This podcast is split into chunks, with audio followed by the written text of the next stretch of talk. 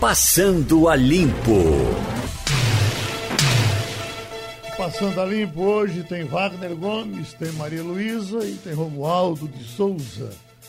Maria Luísa, você certamente está acompanhando, viu mais uma tragédia na família Kennedy. Antigamente se falava disso, a mãe dos Kennedys como sofria, porque teve a tragédia de John Kennedy, depois a de Robert Kennedy, foi tendo, foi tendo de outros, depois chegando, chegando os netos. Agora está aparecendo aqui, corpo de neta de Robert Kennedy é encontrado. Agora a busca é pelo filho, quer dizer, a mãe e o filho, uh, seria neto e bisneto de, de Robert Kennedy, uh, que entraram mais numa tragédia, mais uma tragédia na família Kennedy. Eu estava acompanhando essa informação, de fato é mais uma tragédia na família Kennedy. Agora, eu acredito, geral, também que qualquer coisa que aconteça com essa família vai ser sempre levado por essa questão, esse estigma da tragédia. Uhum. Né? Veja que o garotinho era um bisneto de Robert Kennedy. A, a mãe dele é neta de Robert Kennedy. É, Robert Kennedy, irmão de John Kennedy. Não é isso? Uhum. Então, eu acho que sempre que acontecer alguma coisa com alguém dessa família, inevitavelmente vão, vão associar a uma tragédia dos Kennedy. O, Mas eu acho que em algum momento isso vai ter Kennedy, que parar, o, né? O Robert Kennedy morreu como? Eu te, foi ter um acidente? Foi. Eu não estou me lembrando bem. Acidente também. Ro, Robert Kennedy foi um, um, acidente de avião, né, Geraldo? Ah, foi de avião, né? Foi de avião, é. uhum. é. É isso. Não, eu, é, é, é, essa questão. Falta encontrar o corpo do garotinho ainda, né? Uhum. O corpo da mãe foi encontrado, mas as autoridades locais já deram como certo a morte do menino.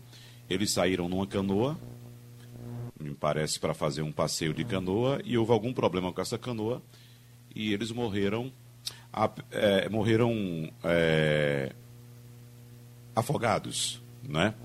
É, e eu estou recebendo já uma correção aqui, doutor Zé Paulo Cavalcante, que, apontando que Robert Kennedy foi assassinado. Foi também? Foi. A tiros. Uhum. É, também. Eu sei que teve um Kennedy, me perdoe aí a, a, a precipitação, que morreu num acidente de avião. Acho que um, um neto, avião parece. pequeno, um monomotor. Uhum. Um monomotor, né? Aí, mas o doutor Zé Paulo está me corrigindo aqui, apontando que Robert também foi assassinado. Puxa. Maria Luísa? Sim, é, só confirmando, foi John Kennedy Jr. que morreu no acidente aéreo em Massachusetts com a mulher Carolyn. Uhum.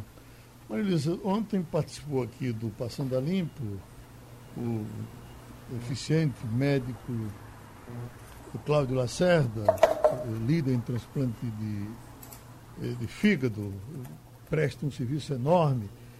E ele me passou aqui um, um recadinho, disse, mostra aí o pessoal do Passando a Limpo. Eu vou ler para você aqui. Ontem no Passando a Limpo mencionei que os transplantes no país estão parados e as pessoas estão morrendo. Devia ter dito também que os hospitais estão parados nas atividades eletivas e que milhões de pessoas estão sofrendo e morrendo de diferentes doenças. A OMS recomenda isoladamente isolamento horizontal, porque o primeiro mundo aguenta isso na saúde e na economia. Bote nessa conta o desemprego, a fome, a violência que vão acontecer aqui, mas muito menos lá.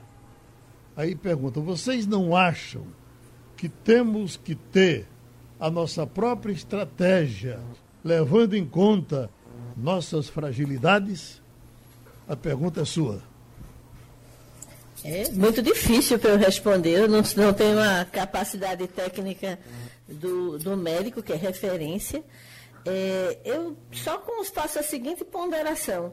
De fato, a, a doença, ela, digamos assim, começou por países ricos, começou a fazer muito estrago em países ricos. Mas ela está chegando em regiões da África, você tem o Irã com toda a, a questão da ditadura, que também está vivendo a, a, o surto. O fato é que existe uma orientação da OMS, orientação essa que a gente tem visto ao longo dos, dos meses né, que tem durado essa pandemia, mudar. Em alguns momentos ela aconselha uma coisa. Eu me lembro bem da história do ibuprofeno, que saiu primeiro que não devia ser utilizado, depois a OMS corrigiu a informação, disse que não havia contraindicação de uso. É difícil, estamos tratando com um inimigo que não se conhece. E eu entendo a autoridade de saúde, e aí eu falo da autoridade no sentido é, amplo, né? eu estou falando do ministro, dos secretários, que estão preocupados com a superlotação de hospitais e que é possível que na hora que você tiver uma, uma, uma espiral da doença, como os técnicos chamam, você não ter vaga porque estão ocupadas por cirurgias eletivas, digamos assim. É complexo o problema e eu entendo alguém como o, o, o doutor é, que atua na área de transplantes, vê a quantidade de doentes que podiam estar sendo tratados e não estão, e são pessoas que estão naquela fila, que é uma coisa cruel, tudo mais. Eu entendo demais o lado dele. Eu acho que ele tem, ele faz ponderações muito importantes. Mas se a gente não seguir de maneira é, é, muito, como é que eu posso dizer, muito correta as orientações da Autoridade Máxima de Saúde, que está lidando com essa pandemia há três meses, eu acho que você fica meio sem, sem protocolo para agir. Porque, de fato, a gente corre o risco. Eu, eu temo, por exemplo, que aconteça no Brasil, em alguma cidade do Brasil, o que está acontecendo em Nova York. Né? Você não ter, como a gente tem visto reportagens, você não ter como funerária receber é, corpos para fazer o sepultamento, porque está lotado lá dentro e não tem mais onde colocar, a gente não tem como lidar com isso. Uhum. Então, é difícil. Eu imagino a autoridade de saúde, diante de um inimigo desconhecido, porque essa é a grande é, história dessa pandemia. É um inimigo desconhecido, que você não sabe como vai evoluir, se vai mutar e voltar, se vai. Re... Não se tem nem certeza que uma pessoa infectada está realmente imunizada. Então, é difícil. Eu entendo o lado do doutor Homero, que de fato é, é, deve estar tá vendo doentes que ele trata sofrendo, alguém que precisa de um transplante de rim, de fígado é, de, de coração, enfim, pessoas que poderiam estar com a sua, seu sofrimento aliviado, mas você imagina essa pessoa fragilizada no hospital onde está circulando a Covid-19. Não é um risco a mais para essas pessoas também, que já estão com o sistema imunológico deprimido?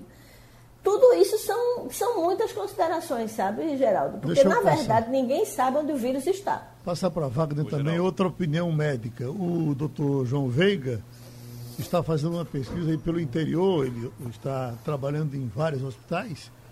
Ele contava hoje de madrugada que uma médica teve um, um, uma gripe e ela uh, está, uh, está fazendo quarentena agora numa casa.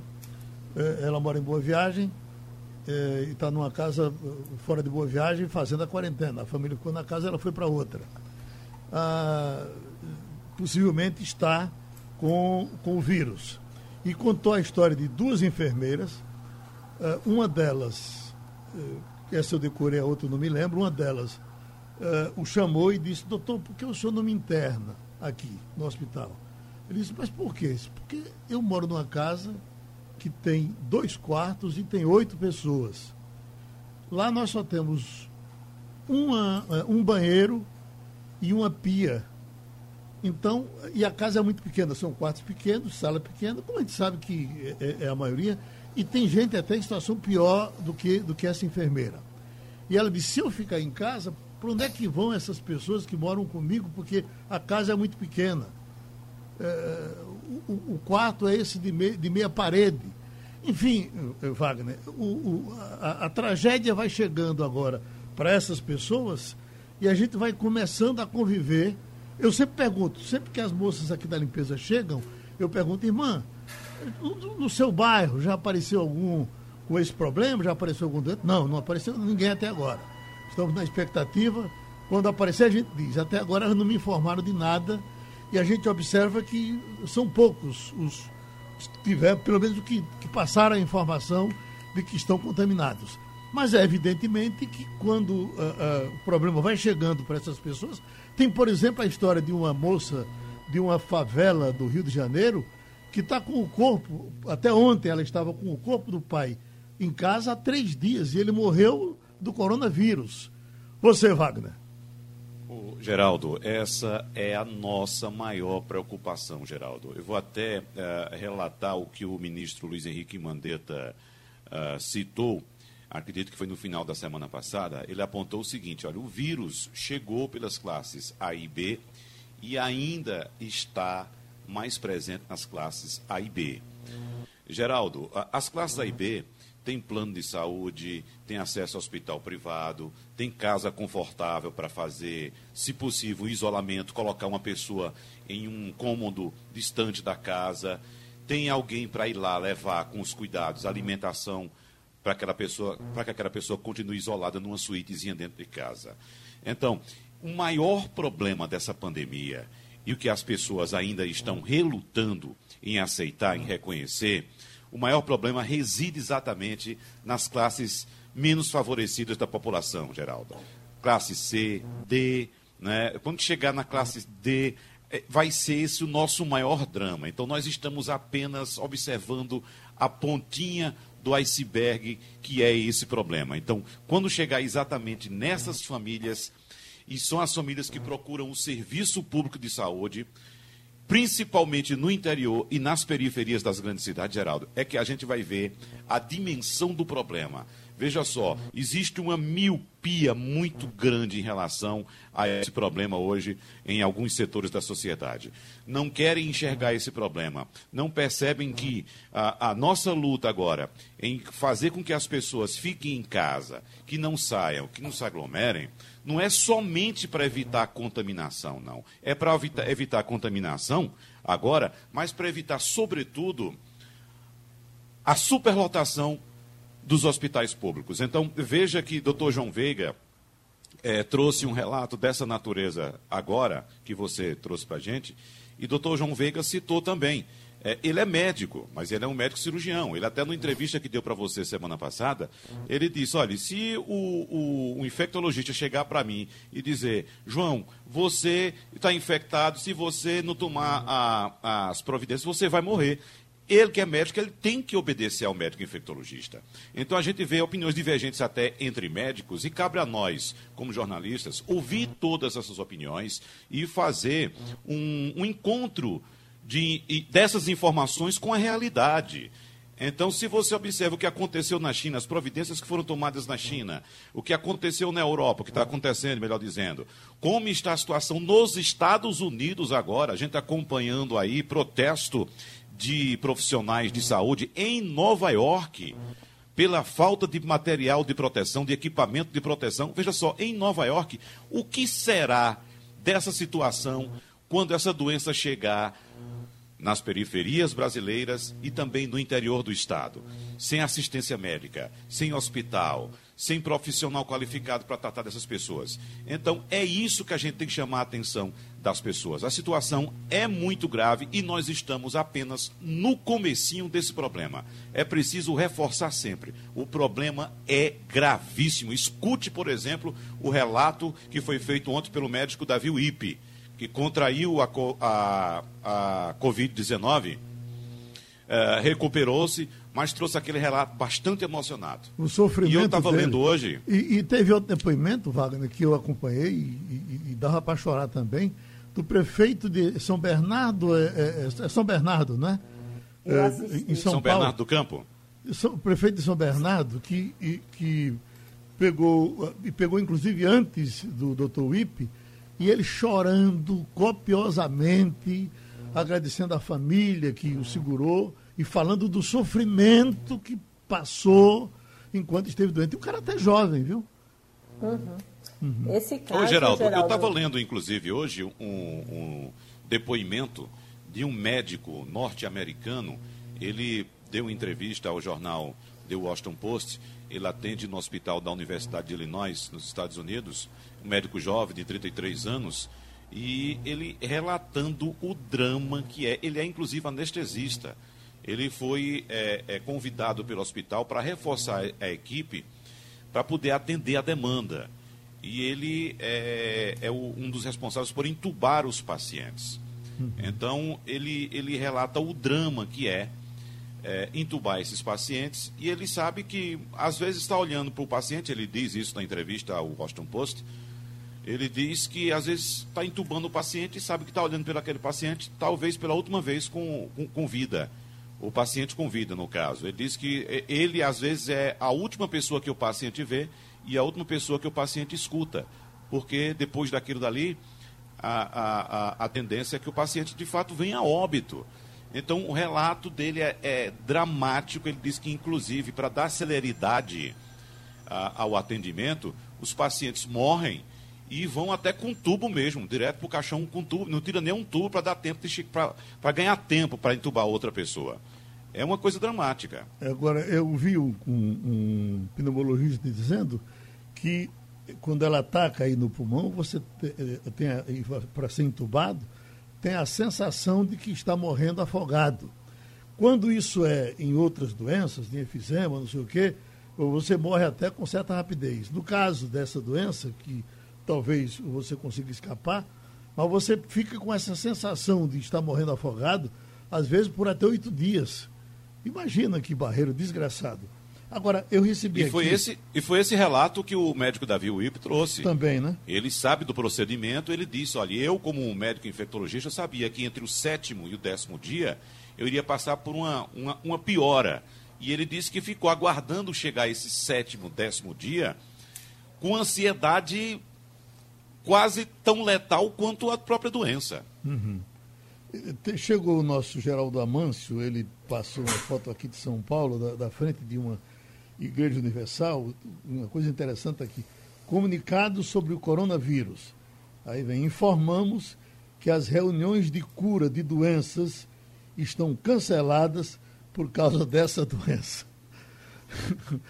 As reuniões de cura de doenças estão canceladas por causa dessa doença. Sim. A doença. A, a, doença atrapalha até a vida das outras doenças. Né? Deixa, eu, deixa eu chamar Exatamente. Romualdo de Souza, que está em Brasília, Romualdo. Estamos aguardando uma coletiva do ministro, é isso?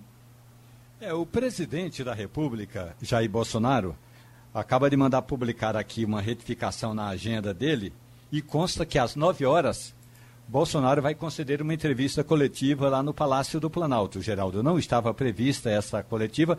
Aliás, desde ontem que te, teve toda aquela confusão que o ouvinte da Rádio Jornal acompanhou lá no Palácio do Planalto. A confusão foram reuniões e mais reuniões, almoço do presidente com alguns ministros e depois uma reunião ministerial que, no final das contas, não teve um pronunciamento oficial da parte do Palácio do Planalto teve um pronunciamento da parte do ministro Luiz Henrique Mandetta, dizendo que fica. Mas não teve um comunicado do Palácio do Planalto dizendo que o ministro fica. E por que essa diferença? Ora, porque foi o próprio presidente da República que no domingo à tarde é, deu, é, mandou fazer uma daquelas lives, né, uma conversa ao vivo pelas redes sociais, dizendo que estava incomodado e que poderia usar a caneta a qualquer instante, o que, de certa forma, cria uma instabilidade muito grande. Então, agora, é, está, já estamos às 9h20, com 20 minutos de atraso, o presidente vai conceder uma entrevista coletiva e nós vamos aguardar para ver do que se trata, o que o presidente vai falar. Agora, tem uma inquietação no governo que, além da questão relacionada a Luiz Henrique Mandetta e de todas as ações do governo, que foi uma decisão tomada ontem pelo ministro do Tribunal do Supremo Tribunal Federal. O ministro eh, Ricardo Lewandowski determinou que esses acordos coletivos decide que os acordos de redução de salário têm de ter o aval do sindicato, o que na prática joga por terra a medida provisória do governo que dizia que não precisava desse aval do movimento sindical, das entidades sindicais. Então, ontem à noite já havia uma preocupação muito grande da Advocacia Geral da União. Não, não sei qual é o assunto que o presidente vai tratar com a imprensa, mas adianto que esse assunto está incomodando bastante o governo. Uhum.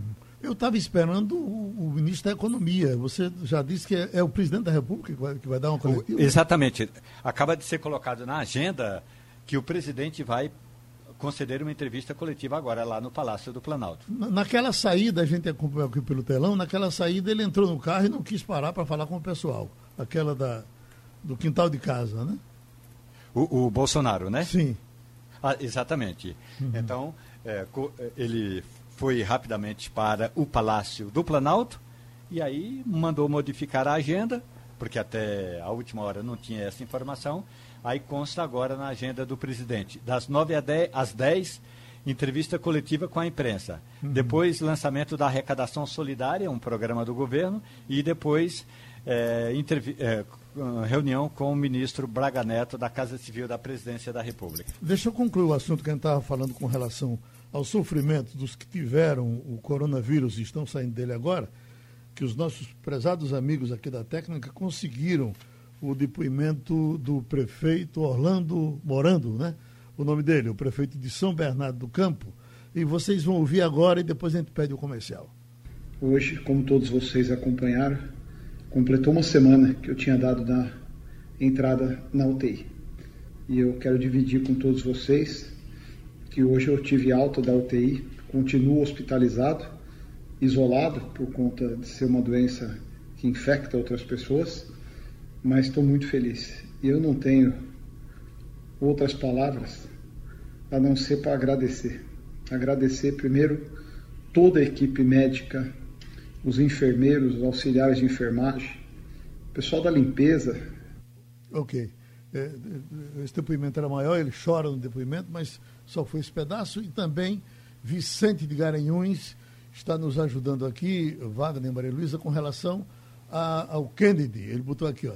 Robert Kennedy, irmão de JF Kennedy, foi assassinado durante um comício à presidência em abril de 1968. Ted Kennedy de, morreu de acidente de carro. John Kennedy Jr., filho do presidente, morreu de avião, um acidente de avião, com a esposa e mais alguém. Já estamos com o professor José Arlindo Soares, sociólogo. Professor, está tudo bem? Tudo bem, Geraldo. Caminhando, né? o professor. Está na sua quarentena também? Quarentena forte, forte. Está com tosse? Não, não. Quarentena forte. Ah, forte, né? Está cumprindo tudo que, que, tudo, que é recomendado? Que família, tudo que é recomendado. Uhum. Então vamos, botar, vamos conversar um pouco sobre os problemas que o senhor está querendo esclarecer para as pessoas. Wagner Gomes, o professor está uh, por dentro e vai conversar com a gente sobre os pagamentos que o governo federal promete fazer já a partir da próxima sexta-feira. Começa com você, Wagner. É, eu queria aproveitar o professor enquanto sociólogo, Geraldo, para que ele é, desse um relato, é, a opinião dele em relação a tudo isso que está acontecendo no Brasil hoje, apesar de um esforço enorme das autoridades de saúde, das autoridades sanitárias do país. É, eu queria saber qual a opinião do professor José Arlindo Soares em relação a essa teimosia que alguns setores da sociedade ainda têm em atender a orientação das autoridades sanitárias do país, professor?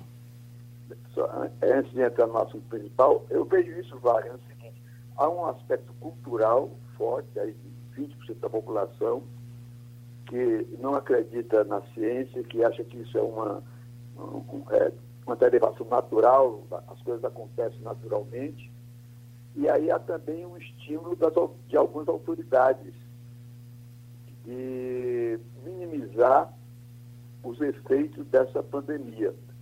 Você vê a última pesquisa da Folha indica aí 22% da população que, de certa forma, não está envolvida no isolamento social. É claro que a Datafolha não conseguiu distinguir desses 22%, 26%, aqueles que estão é, trabalhando, saindo, por obrigações legais, por exemplo, pessoas que trabalham no sistema de saúde, é, pessoas que trabalham em sistemas de é, unidades essenciais, como padarias, é, mercados de gêneros alimentícios, mas nós temos aí um, um percentual esse percentual tem que ser tirado. Temos um percentual que é culturalmente identificado com aquelas pessoas que não acreditam, ou não acreditam nas autoridades, não acreditam na ciência, é uma, espécie, é uma cognição é, do atraso que está expressada aí no presidente da República também. E isso aí soma-se, mas mesmo assim, mais de quase 80% acredita fortemente em que é necessário ter medidas de proteção. É, hoje, a maioria da população, a grande maioria, está convicta, no meu entender, de que é preciso, que a, a pandemia tem um, é um, tem um efeito de calamidade muito grande, e mais do que isso, que a recuperação da economia vai ser melhor se você diminuir o risco de mortes, o risco de transformar o setor público no caos, principalmente o sistema único de saúde. Ok. É, o, o, o, ministro uh, Lorenzoni está nesse momento começando a explicar uh, sobre o, a liberação do dinheiro. A gente vai ouvir um pouco e voltar para o professor Zé Arlindo. Baixado gratuitamente. É muito importante de que também as pessoas que eventualmente não tenham crédito no seu celular, porque seu celular é pré-pago, ah, houve um acordo com as operadoras para que esse, é, esse aplicativo pudesse ser baixado sem nenhum custo adicional às pessoas, não há nenhum custo nessa operação, é, para permitir que o cadastramento e nós possamos então encontrar esses algo em torno de 15 a 25 milhões de pessoas que nós acreditamos que deverão estar nesta categoria. Então, é, o compromisso que foi assumido na sexta-feira está cumprido e já há um anúncio de que já temos 600 mil pessoas que já se cadastraram é, para é, que depois possa ser feito o processamento. É, logo a seguir, o presidente da Caixa, Pedro Guimarães, e o, o presidente da Dataprev, o Canuto, vão apresentar a todos vocês aí o detalhamento técnico das operações que vão permitir que o governo possa pagar o auxílio emergencial. É, é, é, importante dizer que há uma grande complexidade na lei. A lei exige a reunião de uma série de informações. Nós lutamos os últimos três dias para reunir todas as bases de dados, com um super esforço de toda a estrutura de governo, que perpassou desde o Ministério da Economia, passou pelo Ministério da Cidadania, pela Dataprev, pela Caixa, pelo SERPRO, eh, pelo INSS, onde buscamos todas as bases disponíveis para poder encontrar e poder fazer dentro do que determina a lei, e a lei é complexa, eu volto a dizer isso, ela cria uma série de dificuldades para que a gente faça esse pagamento. Esse pagamento tem que ter segurança eh, para quem recebe, mas também tem que ter segurança no cumprimento da determinação da lei. Poderia ter sido mais simples? Sim, mas o dado da realidade é que nós temos uma lei muito complexa e que tem exigido, e é importante agradecer aqui as equipes do Ministério da Cidadania, da Caixa, da Dataprev, do Ministério da Economia, é, do, do, Ministério da Secretaria-Geral da Presidência, que viraram noites aí para que a gente pudesse estar nesse momento com essa realidade. Então, só para poder, de maneira didática, a gente poder é, é, levar a informação correta para as pessoas. Bom, então, a partir Vamos de passar para o professor Zé Arlindo, porque, é, né, evidentemente, quando falam todos esses ministros, tem também um, um quê do ministro aparecer muito. Mas, professor Zé Arlindo, está ouvindo aí a explicação? Essa explicação o senhor já tem para dar, não é isso? Exato. Eu acho que eles, o problema do governo é que ele começou pelo mais complexo. Podia ter começado pelo que já existe definido. Por exemplo, começar já ter começado o pagamento adicional do Bolsa Família. Vou colocar Pernambuco. Pernambuco tem 1 milhão e 200 mil, 1 milhão cento e alguma coisa, que já, já recebe hoje o Bolsa Família, cadastrado, com contas, etc. E tal. Tem mais um, o, o dobro disso, mais um milhão, mais um cadastro único, que já tem cadastro, que já tem seu cartão Bolsa Família. Muitos do cadastro único não se enquadram no Bolsa Família, porque o cadastro único engloba pessoas, por exemplo, com, é, vinculadas a outros programas, Minha Casa Minha Vida, é, é, Seguro Safra, algumas pessoas que têm, inclusive, uma renda superior ao per capita do Bolsa Família, que é de 213 reais. Só que a lei manda que o per capita agora seja 500 reais. Então você tem que adquirir aí, por exemplo, condição de pagar imediatamente 12, 2 milhões de pessoas, 2, 2 milhões e 200 mil pessoas é, cadastradas, recebendo no banco sem nenhum problema. Mas o, o governo ficou muito tempo discutindo sobre aqueles que não têm cadastro. Isso é uma segunda etapa. Isso já teve um alívio muito grande. O Bolsa Família paga, em média, 168 reais. Esse pessoal do Bolsa Família, pelos dados, passará, passará a receber 600 reais. Era um incremento muito forte, por exemplo, é, na renda é, da população mais pobre.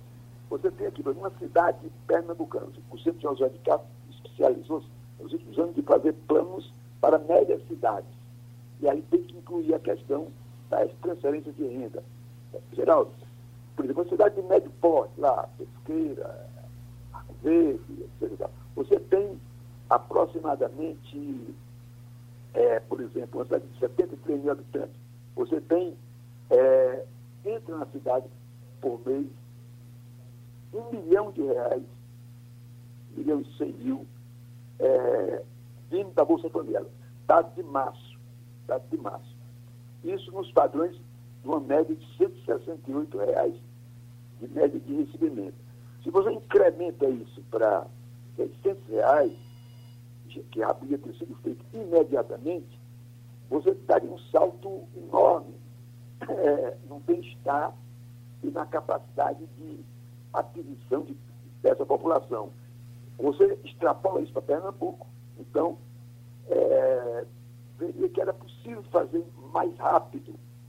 E numa segunda etapa, é, o governo tem razão quando ele diz que, por exemplo, tem uma boa parte, não, uma boa parte, não, uma parte das pessoas que não querem saber de cadastro. Não se inscreve porque não acham que vão pagar, não se inscreve porque não acreditam no governo, não se inscreve porque é, é, acham que a renda deles é, vai ser maior do que o que o governo vai proporcionar. Mas isso é uma minoria. Eles vêm depois. Como tem pessoas que nunca serão, pessoas que dificilmente serão achadas para se inscreverem. O governo fez uma nova plataforma para cadastrar aqueles que não estão cadastrados. Mas os que estão cadastrados é uma grande maioria. Vamos ali, é, Pernambuco, pelo IBGE, a projeção deve ter 9 milhões e 200 mil habitantes. Seguramente, desses 9 milhões, você tem, é, dividido, isso por três, que é uma média de família, você tem pelo menos pessoas cadastradas, é, cerca de 30% são cadastrados. Claro que aí você tem que levar em conta a família, né? Aí a população, é, mais de uma pessoa não pode receber é, o benefício, no caso do Bolsa Família. Mas você seguramente, em Pernambuco, daria para pagar ainda 2,5 a 3 milhões, quase que imediatamente. Mas tudo bem, eu acho que se começa a pagar agora segunda-feira, já é um, um bom começo. Uhum. Se eu chamar um Romualdo, Romualdo de Souza, faça a ponte aí para a gente fechar a nossa conversa com o professor Zé Arlindo. Professor, muito bom dia para o senhor. Na quinta-feira da semana passada, aliás, da outra semana, quando o Senado Federal ia começaram a fazer aquela votação, o que já seria, digamos, conclusivo, porque a gente sabia que havia entendimento e seria por, por unanimidade, eu falei com o ministro Onyx Lorenzoni. Eu disse, por que o governo não faz o seguinte? Exatamente o que o senhor está falando agora. Paga primeiro a quem já está no cadastro, depois resolve quem está fora do cadastro. A resposta do ministro foi a DataPrev, que é o sistema que faz o processamento de dados a DataPrev não tem condições de rodar hoje, isso foi na semana, duas semanas atrás, uma folha complementar. Só que já faz duas semanas. Hoje completam-se 22 dias, professor, que esse projeto foi anunciado pelo ministro da Economia, Paulo Guedes. Claro que era 200 reais, depois pulou para 300, 500, finalmente chegou nos 600 reais. Mas na prática demorou, o senhor tem razão, demorou muito tempo, professor você tem toda a razão. Você vê o seguinte, e o processo normalmente vem ocorrendo. Neste mês de março, foram incorporados, no processo normal, nove, é, cerca de é, 900 pessoas a mais no cadastro da cidade de Arco Verde, por pagas a mais. Tinham sido retiradas pela, por, por uma seleção e depois foram incorporadas.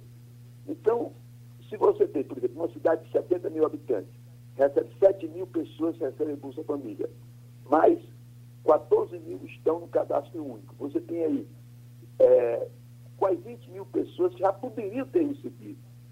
Como você diz, uma, essa folha poderia ter sido rodada em 10 dias, evidentemente. Está entendendo? Essa é a questão. Mesmo pagando suas que já estavam rodadas, mesmo que tivesse pago adicional, passado de 168 para 600, aquelas famílias que já estão recebendo, que receberam em março, por exemplo, que receberam em março. Então, o grande problema é que você tem no Brasil um sistema que é nem todo país tem, na América Latina, você não tem país que tem esse sistema, foi esse, esse cadastro, ele começou a ser feito quando unificou a Bolsa Escola antiga com o Programa de Erradicação do Trabalho Infantil, depois ele evoluiu para incluir todos os programas. A gente agradece a participação do professor Zé Arlindo. O pessoal continua na entrevista uh, coletiva, dando as explicações sobre a liberação do dinheiro. Uma passadinha por eles para voltar para os amigos do Passando a Limpo. Tanto para os trabalhadores informais, quanto para os trabalhadores do cadastro único. Aqueles é, que estão no Bolsa Família, como o ministro Ônix já conversou, nós não vamos alterar é, o recebimento porque são mais de 14 milhões de pessoas, muito mais, e já estão acostumados com seus recebimentos. Nós iremos criar contas digitais, porque ao redor de 4 milhões têm contas de bancos, outros 10 milhões não têm, mas para deixar muito claro, é, essas contas não receberão no primeiro momento porque eles já estão acostumados há mais de 10 anos receber de uma determinada maneira. Só que o objetivo da Caixa Econômica do governo brasileiro é inserir o cidadão que não tem conta em banco no sistema financeiro de graça e fazendo suas transferências de graça. E a última parcela, a terceira parcela, também vão receber depósitos nas suas contas ou pagamentos quando já tenham contas em outros bancos ou na Caixa, nos dias 26, 27, 28 e 29 de maio. Pronto, Maria Luísa. Depois a gente vai certamente ter um passo a passo e com uma forma mais resumida se explica à população como é que esse dinheiro vai chegar na mão de cada um. Agora, Malu, está me ouvindo? Sim, estou lhe ouvindo. Eu estou vendo aqui, Malu, uma notícia que está saindo nesse momento aqui, sendo isso. Já se, o Jornal do Comércio já traz isso há algum tempo. Tem Pernambuco confirmou em boletim epidemiológico hoje mais nove mortes em decorrência da doença Covid-19. Assim, o Estado aumentou ainda mais a taxa de mortalidade, que atingiu 13,4% dos infectados pelo novo coronavírus. O índice chama a atenção por ser o maior do país, acima do que tem sido. Se não for do mundo. Acima do que tem sido registrado na Itália, pois como a maior taxa de letalidade, de letalidade, eh, do mundo chegou a 12,3%. Então, você acha que é a maior do mundo, então? Deve estar entre as maiores do mundo, porque da Itália estava entre 11 e 12, chegou um período que era 10. O que a gente não sabe é o efeito da falta de testes nesse número. Porque, na verdade, o que pode estar acontecendo é que tem muito mais infectados do que Pernambuco tem é, apresentado. E aí, quando você coloca. Porque o que é, que é a taxa de mortalidade? Você divide a quantidade de infectados pela quantidade de pessoas, pessoas que morreram.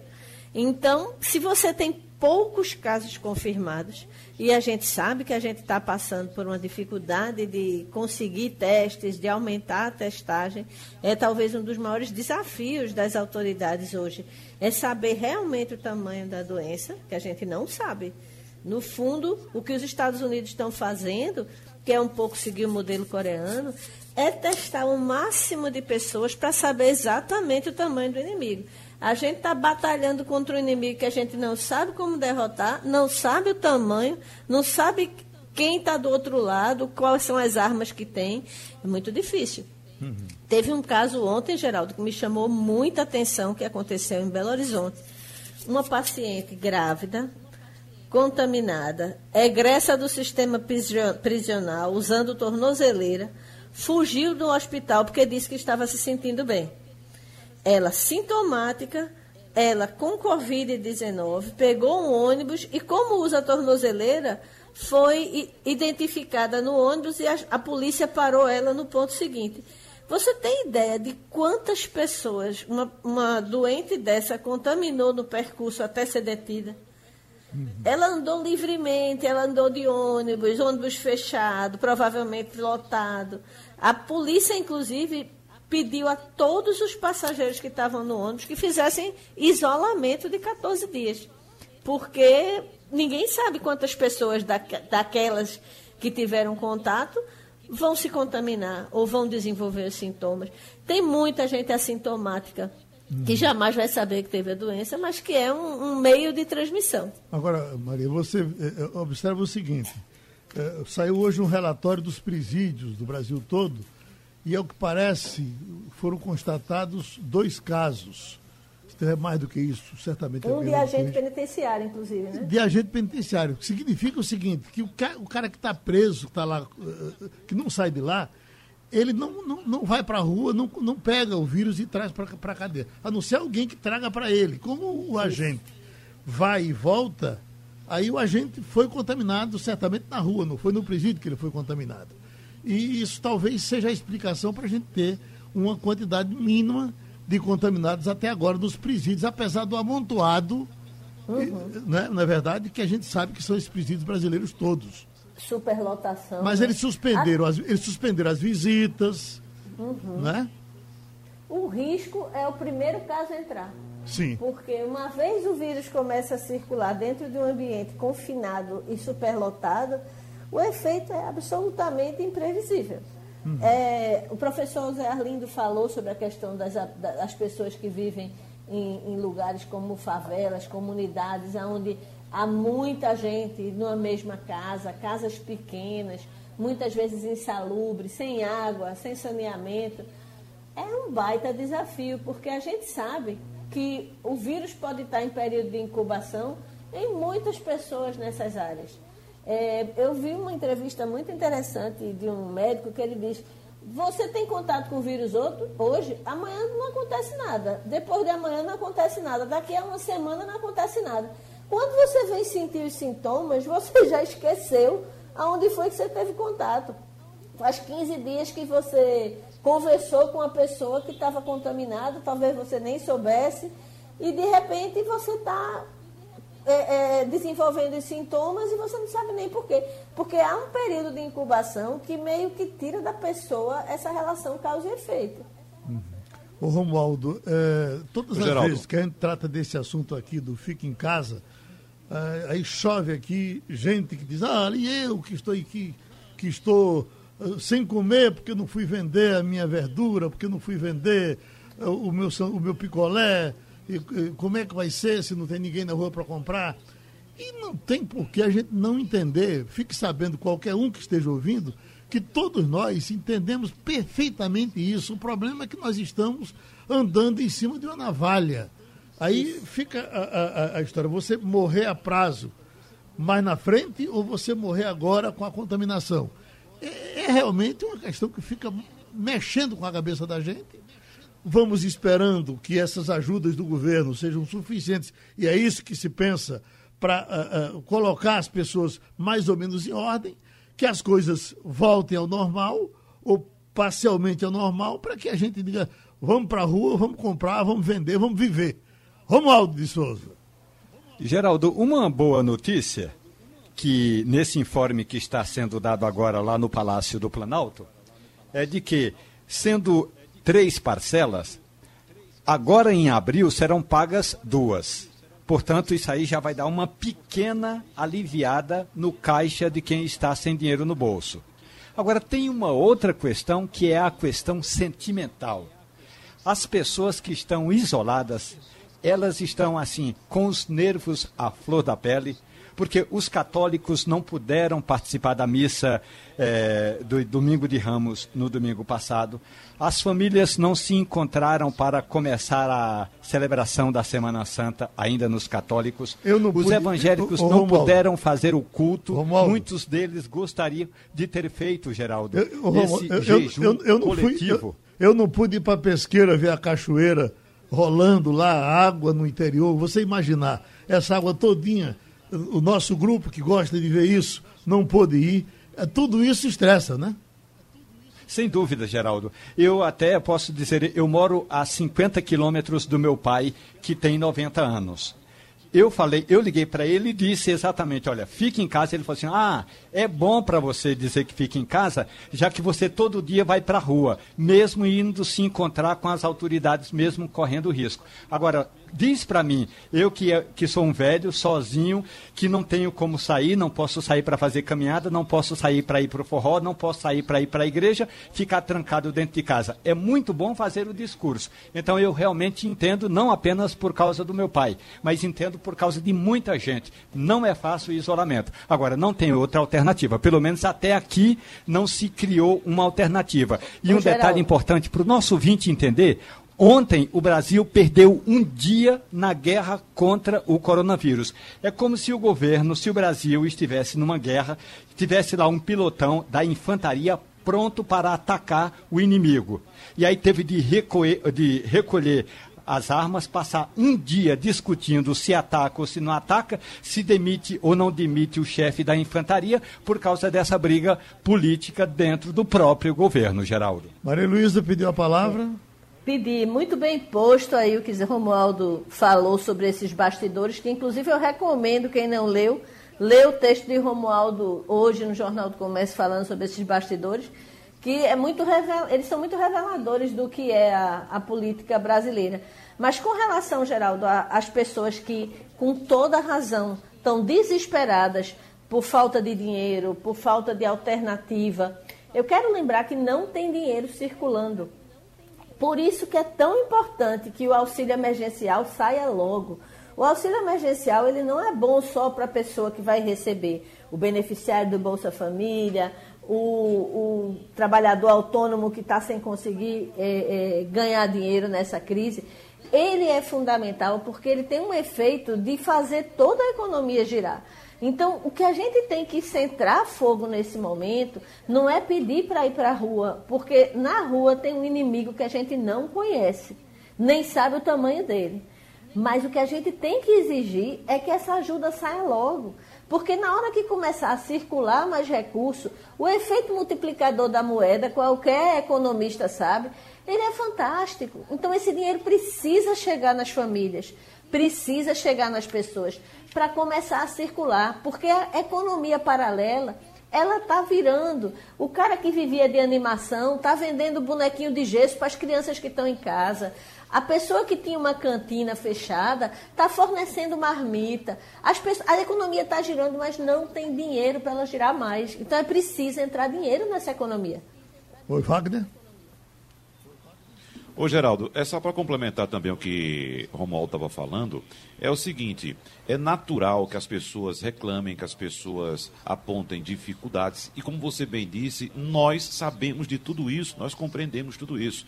Porém, Geraldo, a epidemia começou aqui no Brasil, quando a pandemia chegou aqui no Brasil, nós não tínhamos, nós de, de outros segmentos da sociedade, não tínhamos também uh, relatos uh, de casos aqui, aqui mesmo no país. Os casos foram chegando e veja só, e todos os dias a gente começa a receber informações de alguém próximo ou alguém próximo de um amigo nosso, de um parente nosso, que está contaminado. Então, as pessoas vão começar a entender, é, numa totalidade bem maior, o, o, o tamanho do problema quando esses casos começarem a chegar perto delas. Então, quando chegar um vizinho, quando chegar um amigo, a um colega de trabalho, aí sim as pessoas vão entender o tamanho desse drama. O pessoal continua na entrevista uh, coletiva, dando as explicações sobre a liberação do dinheiro. Uma passadinha por eles para voltar para os amigos do Passando a Limpo. Tanto para os trabalhadores informais, quanto para os trabalhadores do cadastro único. Aqueles é, que estão no Bolsa Família, como o ministro Ônix já conversou, nós não vamos alterar é, o recebimento, porque são mais de 14 milhões de pessoas, muito mais, e já estão acostumados com seus recebimentos. Nós iremos criar contas digitais, porque ao redor de 4 milhões têm contas de bancos, outros 10 milhões não têm, mas para deixar muito claro, é, essas contas não receberão no primeiro momento, porque eles já estão acostumados há mais de 10 anos receber de uma determinada maneira. Só que o objetivo da Caixa Econômica do governo brasileiro é inserir o cidadão que não tem conta em banco no sistema financeiro de graça e fazendo suas transferências de graça. E a última parcela, a terceira parcela, também vão receber depósitos nas suas contas ou pagamentos quando já tenham contas em outros bancos ou na Caixa, nos dias 26, 27, 28 e 29 de maio. Pronto, Maria Luísa. Depois a gente vai certamente ter um passo a passo e com uma forma mais resumida se explica à população como é que esse dinheiro vai chegar na mão de cada um. Agora, Malu, está me ouvindo? Sim, estou lhe ouvindo. Eu estou vendo aqui, Malu, uma notícia que está saindo nesse momento aqui, sendo já se, o Jornal do Comércio já traz isso há algum tempo. Tem Pernambuco confirmou em boletim epidemiológico hoje mais nove mortes em decorrência da doença Covid-19. Assim, o Estado aumentou ainda mais a taxa de mortalidade, que atingiu 13,4% dos infectados pelo novo coronavírus. O índice chama a atenção por ser o maior do país, acima do que tem sido. Se não for do mundo. Acima do que tem sido registrado na Itália, pois como a maior taxa de letalidade, de letalidade, letalidade eh, do mundo chegou a 12,3%. Então, você acha que é a maior do mundo, então? Deve estar entre as maiores do mundo, porque da Itália estava entre 11 e 12, chegou um período que era 10. O que a gente não sabe é o efeito da falta de testes nesse número. Porque, na verdade, o que pode estar acontecendo é que tem muito mais infectados do que Pernambuco tem é, apresentado. E aí, quando você coloca. Porque o que é, que é a taxa de mortalidade? Você divide a quantidade de infectados pela quantidade de pessoas, pessoas que morreram. Então, se você tem poucos casos confirmados, e a gente sabe que a gente está passando por uma dificuldade de conseguir testes, de aumentar a testagem. É talvez um dos maiores desafios das autoridades hoje. É saber realmente o tamanho da doença, que a gente não sabe. No fundo, o que os Estados Unidos estão fazendo, que é um pouco seguir o modelo coreano, é testar o máximo de pessoas para saber exatamente o tamanho do inimigo. A gente está batalhando contra um inimigo que a gente não sabe como derrotar, não sabe o tamanho, não sabe quem está do outro lado, quais são as armas que tem. É muito difícil. Uhum. Teve um caso ontem, Geraldo, que me chamou muita atenção, que aconteceu em Belo Horizonte. Uma paciente grávida, contaminada, egressa do sistema prisional, usando tornozeleira, fugiu do hospital porque disse que estava se sentindo bem ela sintomática, ela com Covid-19, pegou um ônibus e, como usa a tornozeleira, foi identificada no ônibus e a, a polícia parou ela no ponto seguinte. Você tem ideia de quantas pessoas uma, uma doente dessa contaminou no percurso até ser detida? Uhum. Ela andou livremente, ela andou de ônibus, ônibus fechado, provavelmente lotado. A polícia, inclusive, pediu a todos os passageiros que estavam no ônibus que fizessem isolamento de 14 dias. Porque ninguém sabe quantas pessoas da, daquelas que tiveram contato vão se contaminar ou vão desenvolver os sintomas. Tem muita gente assintomática que jamais vai saber que teve a doença, mas que é um, um meio de transmissão. Agora, Maria, você é, é observa o seguinte: é, saiu hoje um relatório dos presídios do Brasil todo, e ao que parece, foram constatados dois casos é mais do que isso, certamente. Um de agente penitenciário, inclusive, né? De agente penitenciário. Que significa o seguinte, que o cara, o cara que está preso, que está lá, eh, que não sai de lá, ele não, não, não vai para a rua, não, não pega o vírus e traz para a cadeia. A não ser alguém que traga para ele. Como o agente vai e volta, aí o agente foi contaminado certamente na rua, não foi no presídio que ele foi contaminado. E isso talvez seja a explicação para a gente ter uma quantidade mínima de contaminados até agora nos presídios, apesar do amontoado, uhum. né, na é verdade, que a gente sabe que são esses presídios brasileiros todos. Superlotação. Mas né? eles suspenderam, a... as, eles suspenderam as visitas, uhum. né? O risco é o primeiro caso a entrar. Sim. Porque uma vez o vírus começa a circular dentro de um ambiente confinado e superlotado, o efeito é absolutamente imprevisível. Uhum. É, o professor Zé Arlindo falou sobre a questão das, das pessoas que vivem em, em, lugares como favelas, comunidades, onde há muita gente numa mesma casa, casas pequenas, muitas vezes insalubres, sem água, sem saneamento. É um baita desafio, porque a gente sabe que o vírus pode estar em período de incubação em muitas pessoas nessas áreas. É, eu vi uma entrevista muito interessante de um médico que ele diz: você tem contato com o vírus outro, hoje, amanhã não acontece nada. Depois de amanhã não acontece nada. Daqui a uma semana não acontece nada. Quando você vem sentir os sintomas, você já esqueceu aonde foi que você teve contato. Faz 15 dias que você conversou com uma pessoa que estava contaminada, talvez você nem soubesse, e de repente você está é, é, desenvolvendo os sintomas e você não sabe nem por quê. Porque há um período de incubação que meio que tira da pessoa essa relação causa e efeito. Uhum. Ô Romualdo, é, todas as Geraldo. vezes que a gente trata desse assunto aqui do fica em casa, é, aí chove aqui gente que diz, ah, ali eu que estou aqui, que estou uh, sem comer porque não fui vender a minha verdura, porque não fui vender uh, o, meu, o meu picolé, como é que vai ser se não tem ninguém na rua para comprar?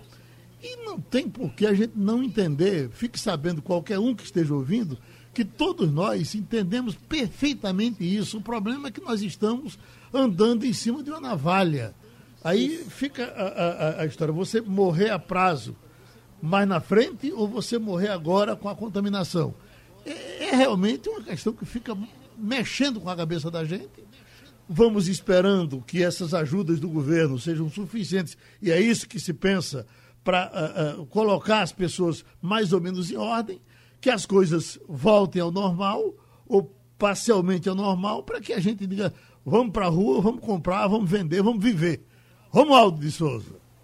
Geraldo, uma boa notícia que nesse informe que está sendo dado agora lá no Palácio do Planalto é de que, sendo três parcelas, agora em abril serão pagas duas. Portanto, isso aí já vai dar uma pequena aliviada no caixa de quem está sem dinheiro no bolso. Agora, tem uma outra questão que é a questão sentimental. As pessoas que estão isoladas, elas estão assim, com os nervos à flor da pele, porque os católicos não puderam participar da missa é, do domingo de Ramos no domingo passado. As famílias não se encontraram para começar a celebração da Semana Santa, ainda nos católicos. Os pude... evangélicos não Romualdo. puderam fazer o culto. Romualdo. Muitos deles gostariam de ter feito, Geraldo, eu, esse jejum coletivo. Fui, eu, não pude ir para a pesqueira ver a cachoeira rolando lá, água no interior. Você imaginar essa água todinha o nosso grupo que gosta de ver isso não pôde ir. É, tudo isso estressa, né? Sem dúvida, Geraldo. Eu até posso dizer, eu moro a 50 quilômetros do meu pai, que tem 90 anos eu falei, eu liguei para ele e disse exatamente, olha, fique em casa. Ele falou assim, ah, é bom para você dizer que fique em casa, já que você todo dia vai para a rua, mesmo indo se encontrar com as autoridades, mesmo correndo risco. Agora, diz para mim, eu que, é, que sou um velho, sozinho, que não tenho como sair, não posso sair para fazer caminhada, não posso sair para ir para o forró, não posso sair para ir para a igreja, ficar trancado dentro de casa. É muito bom fazer o discurso. Então eu realmente entendo, não apenas por causa do meu pai, mas entendo por causa de muita gente. Não é fácil o isolamento. Agora, não tem outra alternativa. Pelo menos até aqui não se criou uma alternativa. E um detalhe importante para o nosso ouvinte entender: Ontem, o Brasil perdeu um dia na guerra contra o coronavírus. É como se o governo, se o Brasil estivesse numa guerra, tivesse lá um pilotão da infantaria pronto para atacar o inimigo. E aí teve de recolher, de recolher as armas, passar um dia discutindo se ataca ou se não ataca, se demite ou não demite o chefe da infantaria, por causa dessa briga política dentro do próprio governo, Geraldo. Maria Luísa pediu a palavra pedir muito bem posto aí o que Romualdo falou sobre esses bastidores, que inclusive eu recomendo quem não leu, lê o texto de Romualdo hoje no Jornal do Comércio falando sobre esses bastidores, que é muito eles são muito reveladores do que é a, a política brasileira. Mas com relação, Geraldo, às pessoas que, com toda razão, estão desesperadas por falta de dinheiro, por falta de alternativa, eu quero lembrar que não tem dinheiro circulando.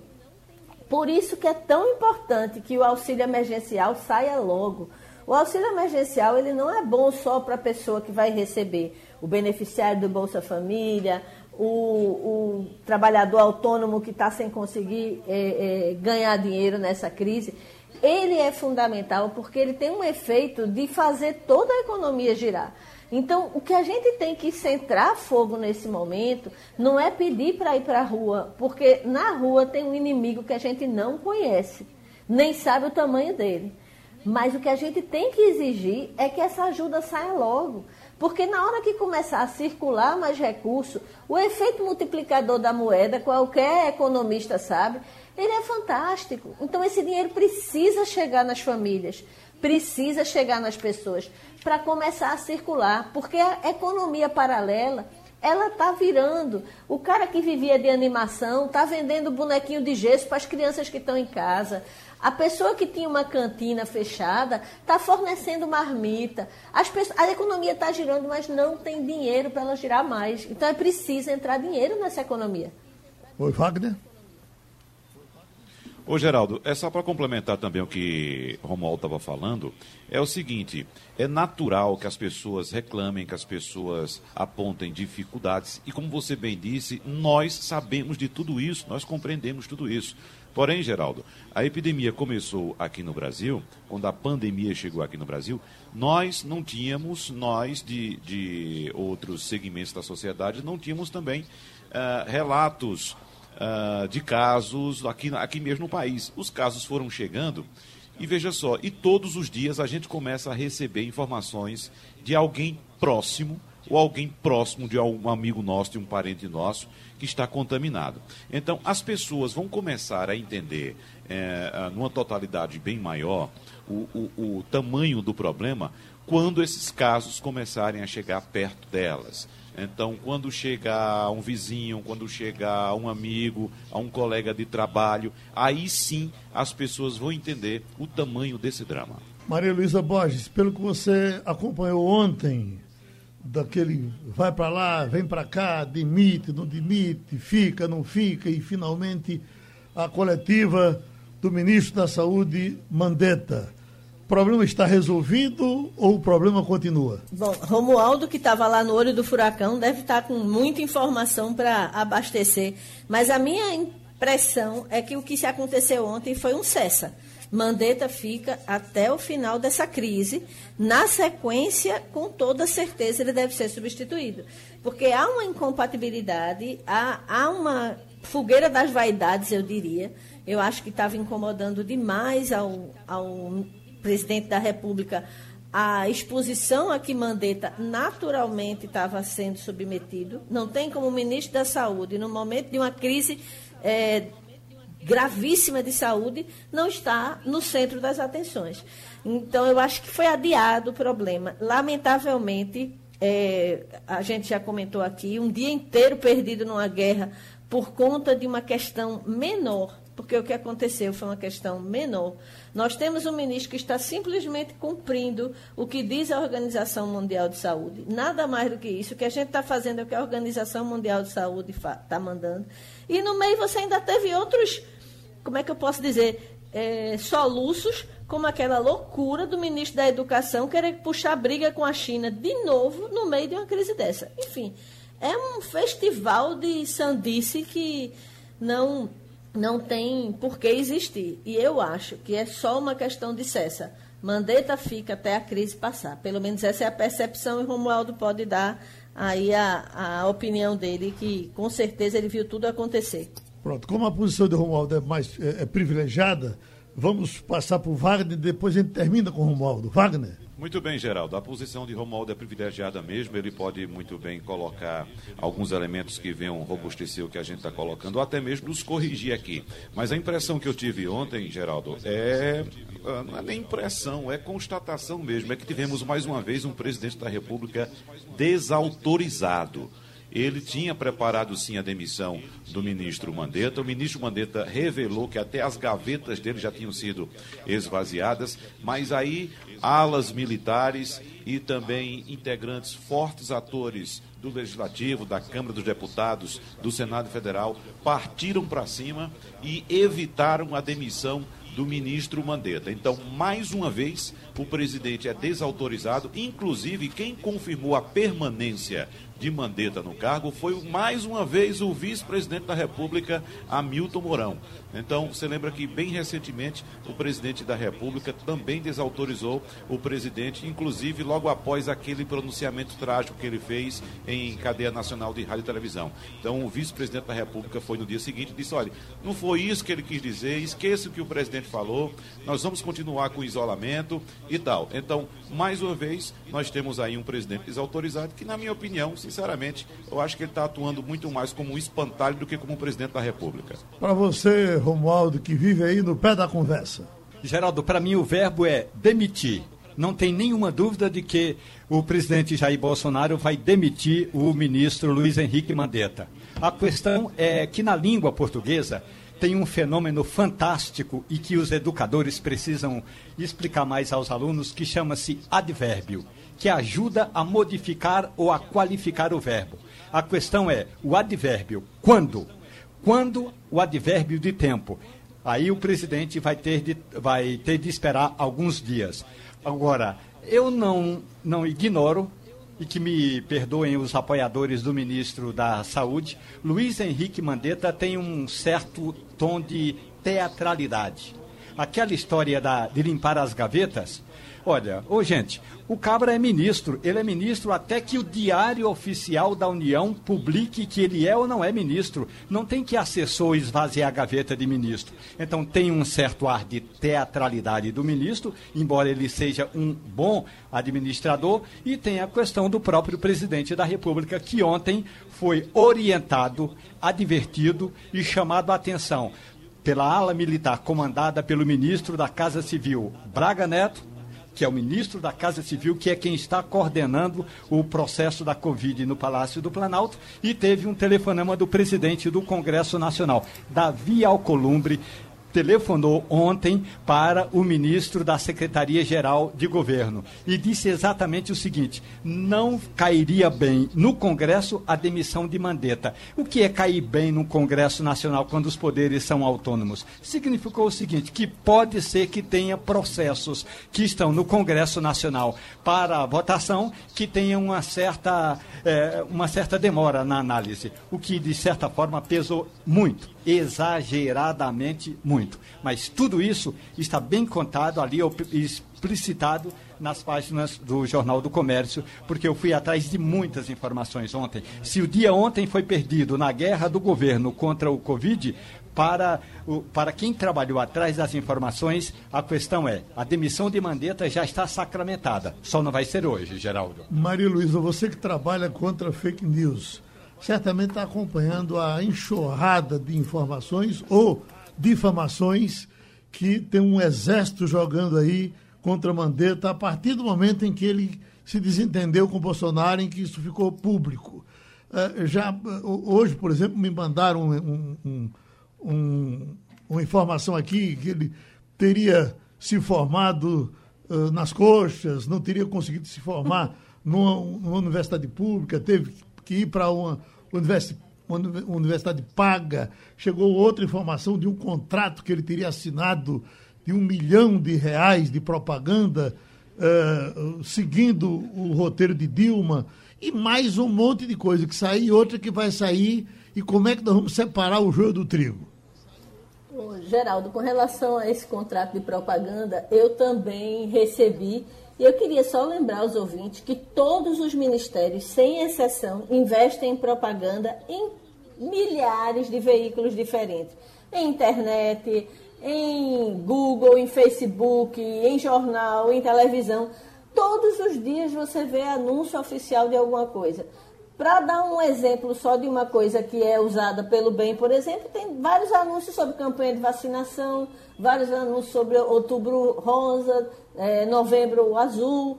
Então, assim, na verdade, é absolutamente normal que os, os ministérios, e obviamente quem assina a fatura do ministério é o ministro, os, os ministérios investirem em publicidade. Isso é desde que o mundo é mundo, não é desde o governo Dilma, não. É desde que foi criado governo e, e, e mídia.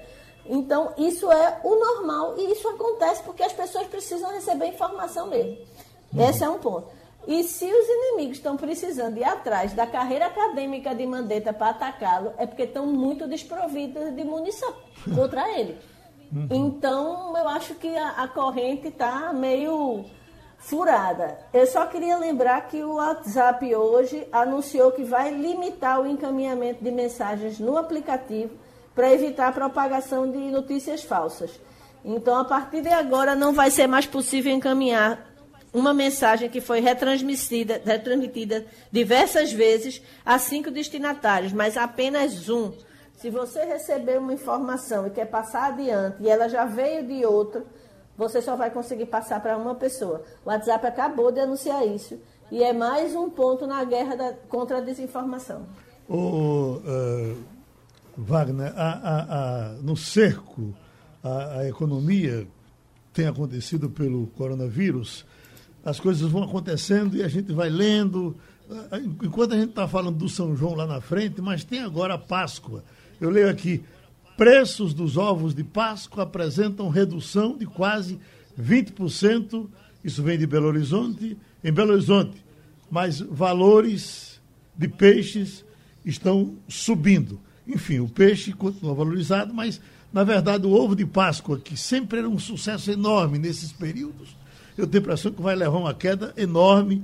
E aquelas, aqueles vendedores de ovo de Páscoa que a gente tinha pela rua, pela esquina, aquele também que juntava um dinheirinho para comer nesse período, aquele também vai dançando, né? O vendedor de ovo de Páscoa, Geraldo, tem dificuldade agora porque não tem mais pessoas nas ruas para comprar o ovo de Páscoa, né? Como Maria Luísa também afirmou agora há pouco, o dinheiro caiu, o dinheiro reduziu, diminuiu muito em circulação no, no, no, comércio, no mercado. E em relação ao peixe, é bom lembrar que as pessoas estão em casa e os mercados estão abertos. Os supermercados, os mercados públicos, as feiras livres. Então as pessoas podem ir comprar o peixe e levar o peixe para casa para tratar o peixe e fazer o almoço da Semana Santa, da Sexta-feira Santa, o, o, normalmente. um, um detalhe, o ovo tem essa dificuldade. Vale. Né? Inclusive, teve um, um embate ontem Wagner, um detalhe: os mercados estão abertos só para vendas de alimentos. Por exemplo, o nosso natalício, que, que vende o disquinho, que vende um confeitinho e tal, esse está parado, está fechado a parte dele lá no mercado da encruzilhada. E você entra no mercado da encruzilhada, por exemplo, aí você vai vendo um parado, outro parado. Agora, os de frutas e alimentos, esses estão funcionando. Os bares também estão fechados. Bem colocado, Geraldo, mas o peixe está lá à venda. Então, mesmo assim, Geraldo, eu acho que vai cair um pouco a demanda também, porque, como já disse, caiu também, diminuiu a circulação de dinheiro no mercado.